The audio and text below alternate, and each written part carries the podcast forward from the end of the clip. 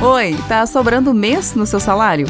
Então, deixa eu te explicar tim-tim por din-din como organizar sua vida financeira de um jeito mais prático e transparente.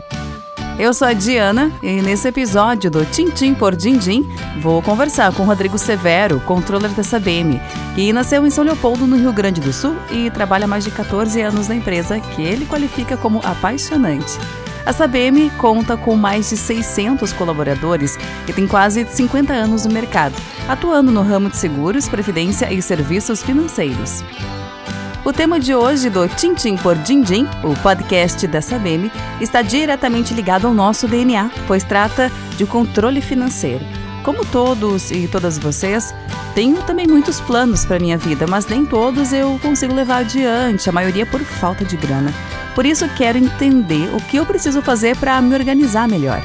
Oi, Rodrigo, você pode falar para a gente por onde começar? Olá, pessoal, tudo bem? Essa é uma dúvida muito comum. Por onde começar? Então vamos lá, vou dar cinco dicas importantes. Em primeiro lugar, você precisa saber qual é a real situação de suas finanças. Analise seu extrato bancário, a fatura de cartão de crédito e outras entradas e saídas da sua conta. Para facilitar a sua vida, use uma planilha de finanças pessoais. É importante colocar no papel, no computador ou no aplicativo tudo o que você gasta.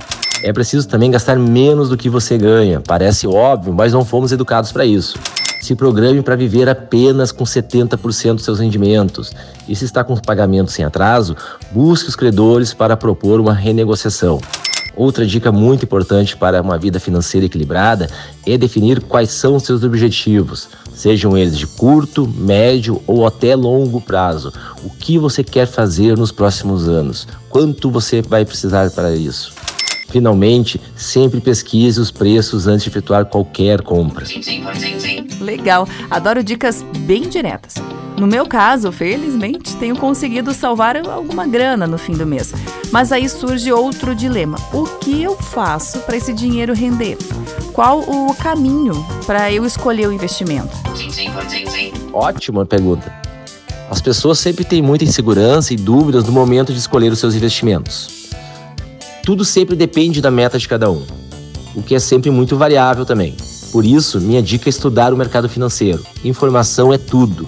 Entenda qual a relação entre taxa de juros e inflação. Veja os principais investimentos e suas estratégias e os gatilhos de volatilidade envolvidos, ou seja, os riscos. No momento em que você estiver mais informado, vai poder tomar a melhor decisão. Informação é tudo. Por isso, estamos aqui para te ajudar na vida financeira de um jeito mais prático e transparente. Estamos também no Instagram, arroba. Segue a gente!